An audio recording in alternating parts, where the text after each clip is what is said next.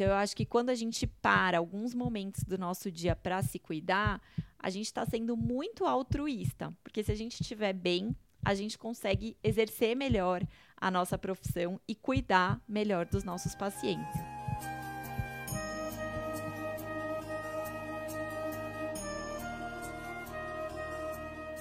Bom dia, boa tarde, boa noite. SBA Podcast e a Sociedade Brasileira de Anestesiologia com você. Por este canal trazemos informações, dicas, entrevistas e novidades sobre nossa saúde ocupacional. Valorizamos a defesa profissional e aprimoramos a qualidade e segurança da medicina perioperatória. Eu sou Pablo Guzmán, médico anestesiologista e podcaster do Medicina do Conhecimento.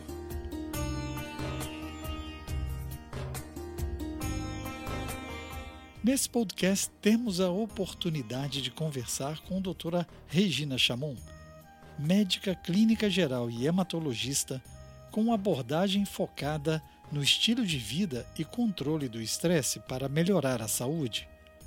Professora de meditação formada pela Unifesp e pela Escola Médica de Harvard.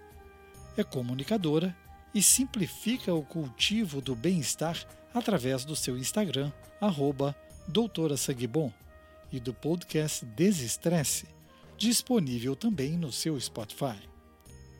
Desde 2005, Regina Chamon percebeu que para nos sentirmos bem, precisamos estar inteiros não só no corpo, mas também nas emoções e nos pensamentos. Daí a escolha por uma abordagem que olha a saúde integralmente, utilizando quatro pilares do bem-estar: alimentação, o movimento, relaxamento e conexão. O objetivo é oferecer autonomia no cuidado com a nossa própria saúde, utilizando recursos de um estilo de vida saudável, intervenções cada vez mais naturais sempre que possível e uso de medicamentos quando necessário. Vamos juntos, caro ouvinte do SBA Podcast, vivenciarmos juntos o desestresse. Seja bem-vindo ao SBA Podcast, doutora Regina Chamon. Oi, obrigada, obrigada, Pablo, pelo convite. Um prazer estar aqui com vocês. É uma grande honra estar expandindo nossas fronteiras da anestesiologia e estarmos conversando com uma colega de outra especialidade. Hoje o assunto é desestressar, doutora Regina. Peço que você se apresente para os nossos ouvintes do SBA Podcast para entenderem por que a Sociedade Brasileira de Anestesiologia a convidou para este episódio e também para participar de um simpósio de saúde ocupacional. Bom, Pablo, eu costumo brincar que eu tenho um lugar de fala quando a gente fala sobre estresse, porque eu sou uma pessoa estressada. Eu acho que a minha busca e entender um pouco melhor sobre estresse vem de uma necessidade pessoal mesmo de conseguir é, aliviar um pouco essa sensação, né? É, de formação, eu sou médica hematologista, então eu fiz faculdade, clínica médica e hematologia na Unicamp, minha formação foi toda lá. E quando eu terminei a residência, eu estava bastante estressada, né? Naquela época a gente não falava muito sobre burnout, mas eu acho que eu estava bem ali perto disso. E aí, tentando é, me entender um pouco melhor e encontrar recursos para lidar com isso, eu voltei a praticar yoga, que era uma coisa que eu já tinha feito há alguns anos, e, e, fazer terapia, e enfim, nessa busca aí de conseguir me entender e me organizar melhor internamente, eu acabei chegando numa pós-graduação que hoje se chama Bases da Saúde Integrativa e Bem-Estar, no Hospital Albert Einstein, em São Paulo. E basicamente a, o que a gente chama de saúde integrativa ou medicina integrativa ou cuidados integrativos não é uma especialidade médica, mas sim é uma filosofia de cuidado. Então é um jeito da gente cuidar que é um jeito um pouco diferente do que a gente está acostumado na medicina convencional. E aí, dentro da, da saúde integrativa, a gente tem algumas áreas que, que fazem parte aí dessa prática, e uma das áreas é o que a gente chama da medicina mente-corpo, que é entender essa interação entre o que acontece na nossa mente, o que acontece no nosso corpo. E essa área me encantou muito, então eu fui aprofundar os estudos nessa área, e eu fiz uma formação para ensinar meditação. É uma formação que é para profissionais de saúde, que é na Unifesp. Então, eu me formei uma facilitadora de meditação para saúde. Isso foi em 2016 e fiquei até hoje lá como docente desse curso de extensão da Unifesp e depois fui estudar um pouco melhor como que o estresse impacta na nossa saúde, no nosso bem-estar. E isso eu fiz é, no Benson Henry Institute, que é a área de Harvard que estuda essa interação mente-corpo. Então, eu fiz uma certificação lá em manejo do estresse e treino da resiliência e tenho tentado aplicar isso na minha vida pessoal e profissional nos últimos anos, e é por isso que a gente está aqui conversando. E aí, nessa busca toda, eu queria levar esses conhecimentos, essas coisas que eu estava aprendendo, para um número cada vez maior de pessoas. E a partir disso, eu tenho também um podcast que eu apresento que se chama Desestresse. Né? E meu lema lá é que saúde a gente cultiva todos os dias. Então, é um pouco nessa base que a gente vai conversar. Ótimo, eu acho que é uma, muita informação realmente para gente que vive num ambiente ligado 24 horas. E eu achei muito interessante o conceito de meditação que você passa também para quem te ouve. Meditação é um convite para manter a calma em meio ao caos. E nós muitas vezes vivemos esse caos dentro da sala operatória, nos consultórios com pacientes de, é, sentindo processos de dor crônica. Uhum. O anestesiologista ele tem que lidar com pessoas diferentes, grupos é, dos cirurgiões, as equipes multiprofissionais. Ele vai estar presente na medicina perioperatória. Então vamos lá. Uhum. Vamos tentar jogar essa prática da medicina perioperatória, consultório, intraoperatório, uhum. centro cirúrgico e pós-operatório, unidades de terapia intensiva, para que o colega ouvinte do SBA Podcast entenda é, onde ele, na prática, pode melhorar. E depois a gente vai falar um pouco sobre todo, todos esses produtos e essa metodologia que o Desestresse oferece. A doutora Regina é especialista. Bom, eu acho que a gente pode começar. Eu vejo um pouco o pré e o pós-operatório meio juntos, assim, né? No sentido de que é um atendimento que às vezes é um, é um atendimento mais ambulatorial, ele não está naquele ambiente totalmente caótico que é o centro cirúrgico, que é o intraoperatório. Né? Então, eu costumo dizer que essas práticas, elas são tanto diagnóstico quanto tratamento. Quando a gente pensa nessas terapias integrativas, a meditação, por exemplo, ela tanto pode ser diagnóstico, porque ela nos ajuda a ter mais intimidade com o que acontece dentro da gente, então ajuda a gente a se perceber a perceber nossas necessidades a cada momento. E aí ela nos ajuda a fazer um, dia um diagnóstico no sentido assim: o que, que eu preciso nesse momento para me cuidar? E muito disso que a gente trabalha é a questão da atenção, né? Da gente estar atento àquilo que está acontecendo no momento que a gente está vivendo, tanto no nosso mundo externo, que acontece ao nosso redor, quanto no que está acontecendo no nosso mundo interno. Então, nesse sentido, no pré-operatório, por exemplo, essas práticas nos ajudam a estar tá realmente atentos e disponíveis para o paciente que está na nossa frente, o paciente que chega para a gente, ele é um paciente que muitas vezes está ansioso, angustiado, preocupado, cheio de dúvidas. E se a gente não está ali atento no cuidado, a gente não consegue oferecer o melhor tratamento que está disponível para aquele paciente naquele momento, né? Então eu vejo que nesse cuidado pré-operatório, o profissional de saúde que tem uma prática regular de meditação, ele consegue estar tá mais disponível, mais presente, mais atento para as demandas que o paciente traz. E nesse momento, para o próprio paciente, a gente pode sugerir o uso dessas técnicas, dessas práticas, como uma ferramenta de redução do estresse. E isso ajuda a preparar o paciente para o momento cirúrgico. Então, através de exercícios de respiração, uma variedade enorme aí de práticas de meditação, a gente pode ajudar esse paciente a reduzir a resposta de estresse, que é muito comum no pré-operatório. Né? E a gente sabe hoje em dia que a resposta de estresse ela está muito associada à ativação de alguns genes que são genes relacionados com o processo inflamatório. Um desses genes é o do fator de transcrição NF-kappa-beta. Então, quando a gente tem esse gene ativo, o processo inflamatório ele fica muito mais exacerbado. Se a gente consegue que o paciente, através de uma técnica de respiração, de relaxamento ou de meditação, tenha um controle sobre isso, a gente diminui aquele microambiente inflamatório e o resultado pós-operatório costuma ser muito melhor, né? Então, Vejo que nesse contexto de pré-operatório a gente pode usar assim, como profissional ou também orientando o nosso paciente. Quando a gente vai ali para o momento do intraoperatório, que é esse momento em que a, o anestesista ele precisa estar tá com a atenção dele oscilando entre muitas, muitas informações ao mesmo tempo. O momento ali intraoperatório é um momento de muita atenção. E geralmente, quando a gente está atento, a gente também está tenso. A atenção vem com um pouco de tensão associada, né? Então, para que a gente esteja atento e respondendo rápido às demandas, a gente tem uma certa tensão muscular, a gente tem uma tensão mental também, né, que nos deixa ali muito preparados.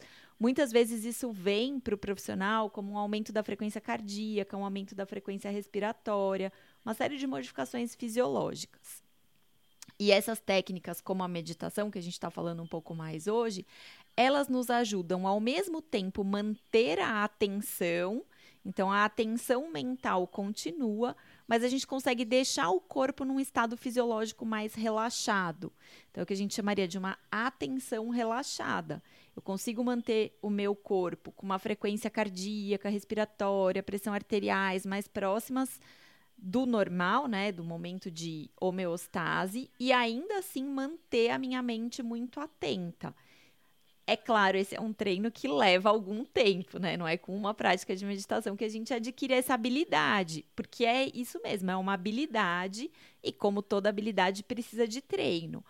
Mas quando a gente consegue estar com essa atenção relaxada, num momento que é caótico, a gente aumenta a nossa capacidade de raciocínio lógico, de melhores decisões, porque a gente está fazendo com que uma região do nosso cérebro, que é o córtex pré-frontal, esteja mais ativa, que é a região que inibe um pouco as nossas demandas emocionais e privilegia o raciocínio lógico. Então, dentro ali do contexto de sala operatória, eu vejo isso como muito positivo para um anestesista, né?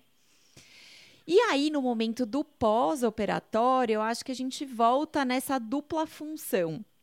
Na função de um cuidado do próprio profissional de saúde, para que a gente se mantenha também com a nossa saúde mais organizada e em dia, e com essa função para o paciente de um melhor manejo da dor, porque a gente sabe que essas práticas auxiliam o paciente a lidar emocionalmente melhor com a dor, então os quadros dolorosos ficam menos desconfortáveis emocionalmente, embora às vezes a dor física se mantenha, a percepção de desconforto do paciente melhora.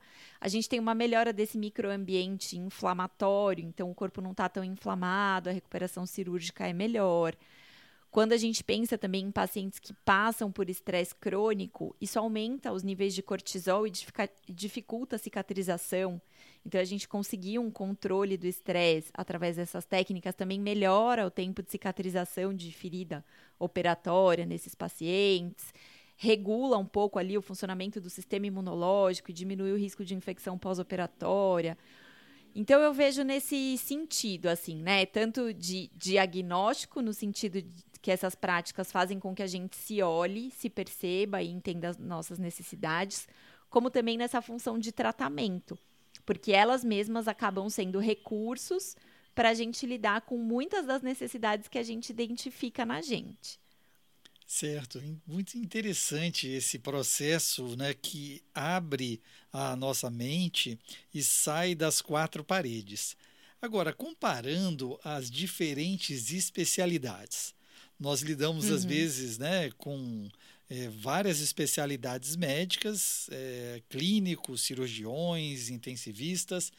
A aplicabilidade clínica da meditação é diferente entre essas especialidades?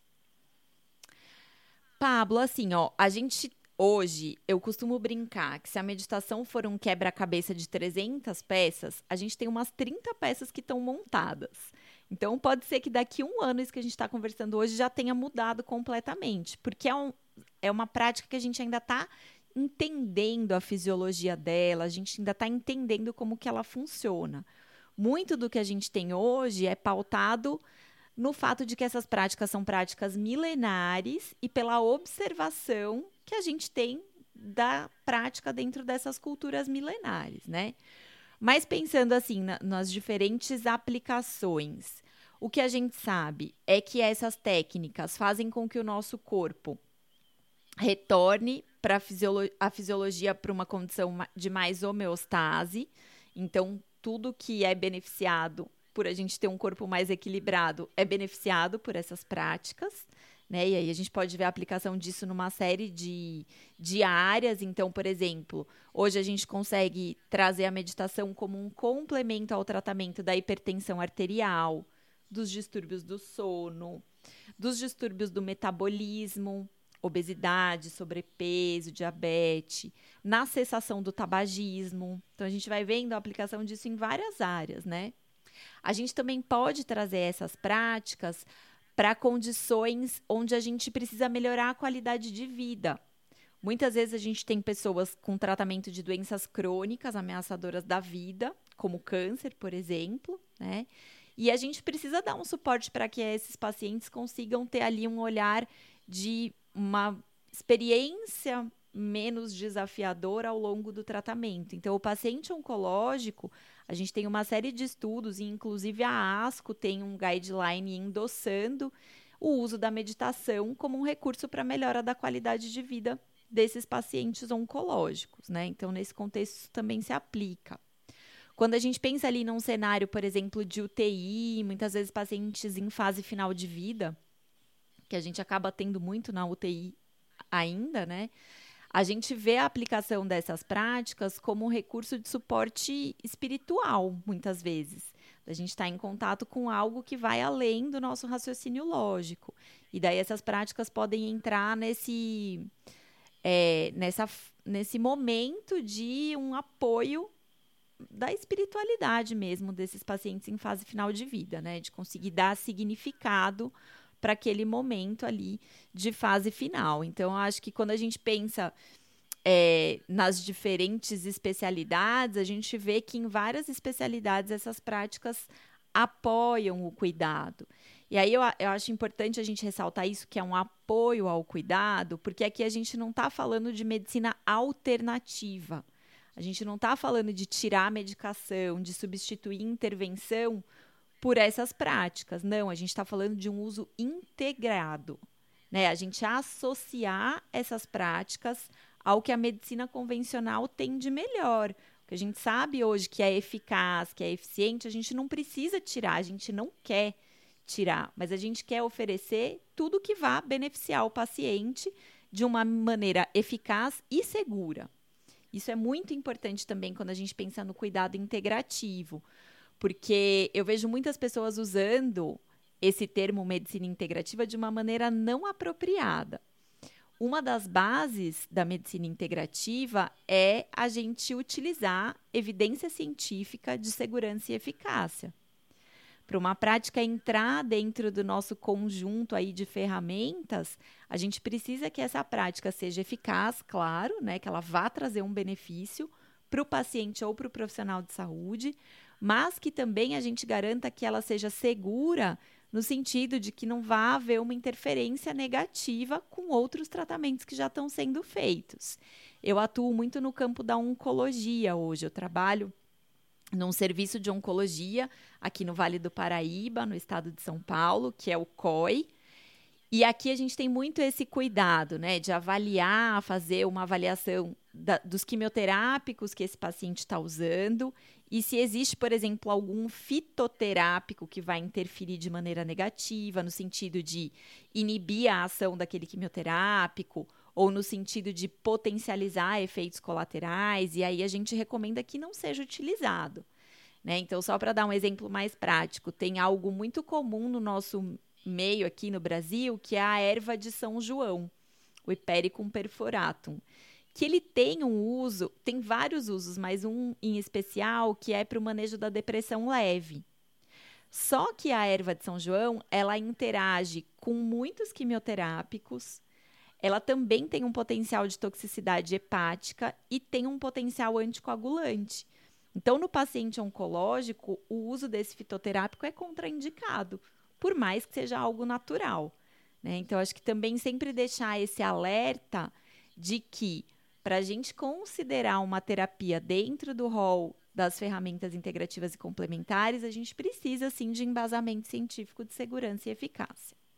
Isso é muito importante para a gente que faz a avaliação pré-anestésica, que está avaliando um paciente para o seu pré-operatório, e realmente é um desafio integrar as medicações de uso popular com aquilo que a gente já está habituado a fazer. Né? Então, uhum. eu acho muito importante essa sua análise, mostrando realmente que não há uma, um despreparo científico dessa conduta. Existem muitas publicações que associam Sim. a meditação, né, como já foi dito, à melhoria, uhum. da proximidade da homeostase e do equilíbrio. Quando a gente pensa é, nessas práticas que a gente costuma usar na medicina integrativa, né, Pablo? Eu falei muito de segurança e eficácia, e às vezes a gente olha algumas práticas que são práticas que a gente considera muito seguras. E aí a gente até pode usar com um pouco menos de evidência de eficácia, assim, a gente não fica tão incomodado de usar. Né? Então, por exemplo, a meditação, ela é uma prática em geral segura, mas a gente sabe que a meditação pode induzir a surto psicótico, a ideação suicida, em grupos específicos de pacientes. Então, se a gente pega, por exemplo, um paciente com antecedente de esquizofrenia ou de experiências muito traumáticas na infância, síndrome de estresse pós-traumático, a gente tem que ser muito cuidadoso quando a gente recomenda, quando a gente sugere o uso da meditação, para que a gente não induza um surto, né? Pessoas que fazem uso de drogas psicoativas também, a gente tem um risco de surto psicótico. Então, precisa haver esse cuidado dentro do contexto da saúde, da gente indicar as práticas de maneira que a gente não vá causar prejuízo para o paciente, né? A gente fala que a meditação é uma prática super segura, mas o ano passado saiu uma pesquisa americana ativamente buscando efeitos colaterais da meditação em pessoas que começavam a praticar. E a gente entende que esses efeitos colaterais eles podem chegar até 30% das pessoas que meditam.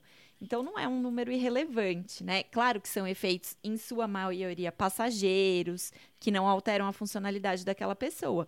Mas a gente, como profissional de saúde, tem esse dever moral de estar atento a isso e recomendar com critério, né? Certo. Dentre eh, as opções né, na sua prática clínica, nós temos é, um curso, cursos de meditação, né, focado na área médica, ou cultivando com calma, cultivando calma.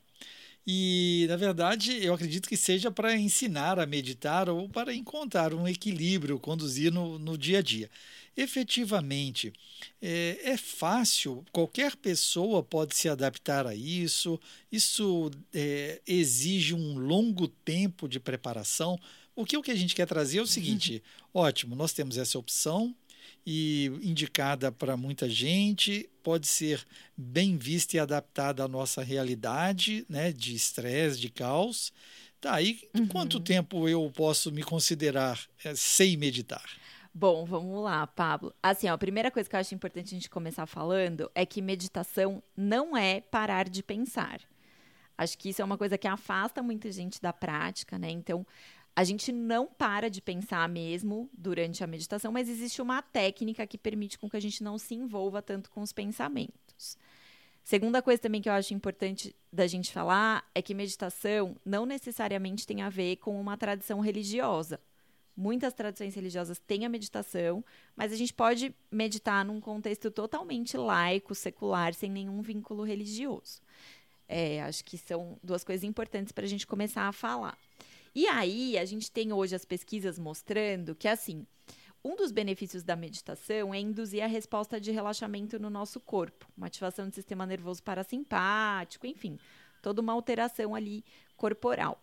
Para que isso aconteça, quem está começando a praticar, que não tem muita experiência, o nosso organismo leva de 5 a 10 minutos para conseguir ligar essa resposta de relaxamento, né? Então, é, com o tempo de prática, isso vai ficando cada vez mais curto. Com menos tempo, a gente consegue ativar essa resposta de relaxamento. A gente tem algumas pesquisas feitas com meditadores muito experientes, pessoas com mais de 10 mil horas de prática de meditação, que a resposta de relaxamento se liga em 9 segundos depois que eles começam uma prática de meditação. Né? Então, tem também essa questão da dose. Mas, enfim, algo em torno de 5 a 10 minutos já traz esses benefícios próprios da resposta de relaxamento. Quando a gente pensa nos benefícios específicos da meditação, melhora da capacidade de concentração, foco, atenção, alteração de uma série de circuitos neuronais, a prática em torno de 12 minutos já começa a mostrar esses benefícios, né? Então, o que a gente tem hoje de sugestão de tempo é algo em torno de 15 minutos de prática por dia. Isso já traria os benefícios da meditação e tudo que a gente vê de literatura publicada hoje, literatura científica publicada em meditação, são estudos com pelo menos 15 minutos de prática diária. Então, quando a gente fala desses benefícios, a gente está se pautando em estudos que avaliaram no mínimo 15 minutos de prática diária. E a gente começa a experimentar esses benefícios às vezes já na primeira prática, o primeiro dia que você pratica com uma técnica adequada, bem orientada, você já percebe sensação de calma, de relaxamento muscular, de tranquilidade. Mas ali com cerca de aí você abre o olho, acabou tudo, né? A gente volta ali para a loucura do nosso mundo. Mas com cerca de 15 dias, um mês de prática regular, esses benefícios eles começam a ficar mais sustentados ao longo do dia. A gente já vê uma melhora da qualidade do sono, uma maior percepção de relaxamento. Então tudo depende um pouco ali da nossa persistência na prática, sabe? Mas assim, o que eu quero dizer, a gente não precisa abandonar o nosso dia a dia corrido para se dedicar à meditação. Pelo contrário, a ideia é a gente conseguir trazer esta prática para o nosso dia a dia corrido, para que ela nos ajude a lidar com esse dia a dia corrido, né? Então, eu acho que é isso. É importante a gente entender que eu não preciso tirar uma hora do meu dia para praticar. Com 15 minutos de prática diária, eu já colho inúmeros benefícios. Ótimo. Eu tenho sempre divulgado que nos momentos que a gente está lá aguardando entre uma consulta e outra, você aguardando a limpeza da sala, o processo de segurança do paciente, a transferência de uma informação, você escute o nosso SBA Podcast. Você escute também o podcast da Medicina do Conhecimento, né, que é a parceira da SBA, e também escute o Desestresse, que é o podcast da doutora Regina Chamon, que é um dos meus preferidos e está lá na minha lista dos mais ouvidos dos agregadores de podcast. Vamos falar um pouco sobre o desestresse. Quem, com quem você conversa? Qual o assunto desse podcast? Ele é voltado para que faixa de público? Pablo, o desestresse ele é voltado para pessoas que se sentem estressadas, como o próprio nome já diz, e que querem buscar recursos para lidar com o estresse, não só recursos farmacológicos, mas também recursos dentro dessas práticas que a gente chama de práticas de bem-estar. Quando ele começou, a ideia era atingir o público geral, mas o que aconteceu espontaneamente é que muitos profissionais de saúde ouvem o podcast, né? Então tem muitos médicos, nutricionistas, psicólogos. Então acabou que grande parte do público é profissional de saúde mesmo. E a ideia é trazer outros profissionais de saúde ou pessoas envolvidas com o cultivo da saúde para falar sobre como que a gente pode cultivar a saúde todos os dias. Então lá eu recebo médicos, professores de yoga, é, professores de meditação, nutricionista, psicólogo. Tivemos já é, pessoas para falar sobre comunicação não violenta. Então, todas as esferas que compõem a nossa saúde são contempladas ali no programa. Alguns episódios são entrevistas com esses profissionais e eu tento trazer assim um embasamento científico, mas também muito, muitos recursos práticos que as pessoas possam colocar em prática ali de maneira bem fácil. E tem alguns episódios que sou eu mesmo fazendo alguma reflexão sobre assuntos relacionados à saúde e bem-estar.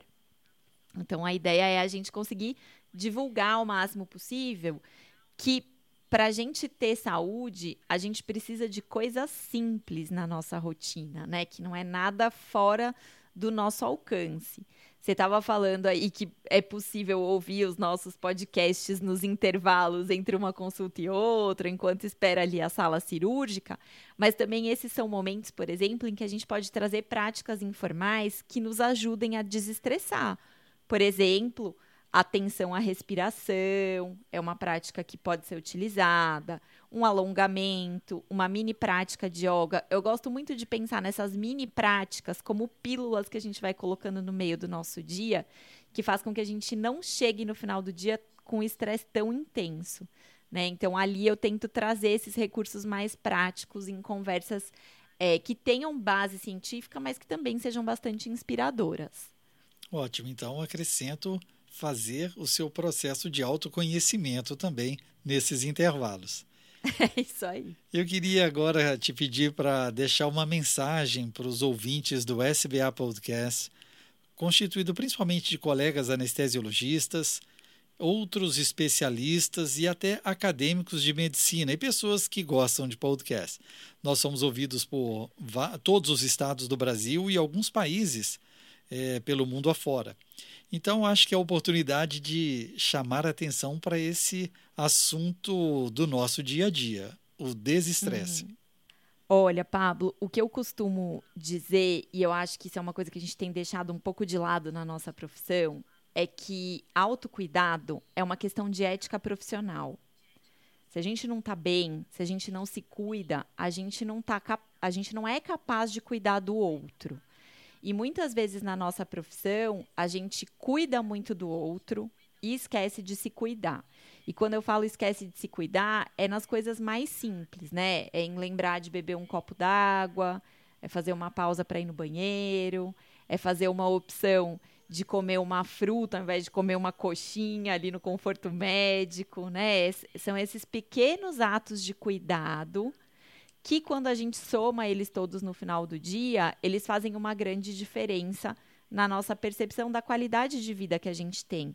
Então, acho que se a gente olha hoje em dia os profissionais de saúde, a gente se sente muito cansado, muito estressado, infeliz com a nossa profissão.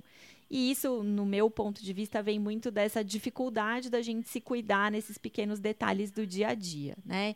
Então, eu acho que quando a gente para alguns momentos do nosso dia para se cuidar, a gente está sendo muito altruísta, porque se a gente estiver bem, a gente consegue exercer melhor a nossa profissão e cuidar melhor dos nossos pacientes. Então, acho que a minha mensagem para quem está ouvindo a gente é encarar esses momentos de cuidar de si também como parte importante da nossa profissão. Excelente, agradecemos a sua disponibilidade e as portas estarão sempre abertas no SBA Podcast para a doutora Regina Chamon. Obrigada, viu, Pablo? Obrigada pelo convite. Sempre que possível, espero estar aqui com vocês. E deixo o convite para a turma que está ouvindo a gente conhecer o Desestresse. Com certeza. Muito obrigado. No mundo cada vez mais vibrante e repleto de oportunidades, você precisa de uma fonte segura de informações respaldada por renomados e conhecidos profissionais. Vamos lá, ative a notificação para ser informado quando o um novo SBA Podcast for publicado. Estamos no SoundCloud, Spotify, Deezer, Apple e Google Podcast. Deixe seu like, seu joia e sua curtida onde nos escutar. Compartilhe com seus contatos, mande seu comentário. Eu desafio você, ouvinte, a repassar esse episódio para mais dois colegas que podem ser impactados por esse assunto. Escute também o SBA Podcast direto no site www.sbahq.org. Essa é uma parceria da Sociedade Brasileira de Anestesiologia e o Medicina do Conhecimento Afinal, compartilhar é multiplicar.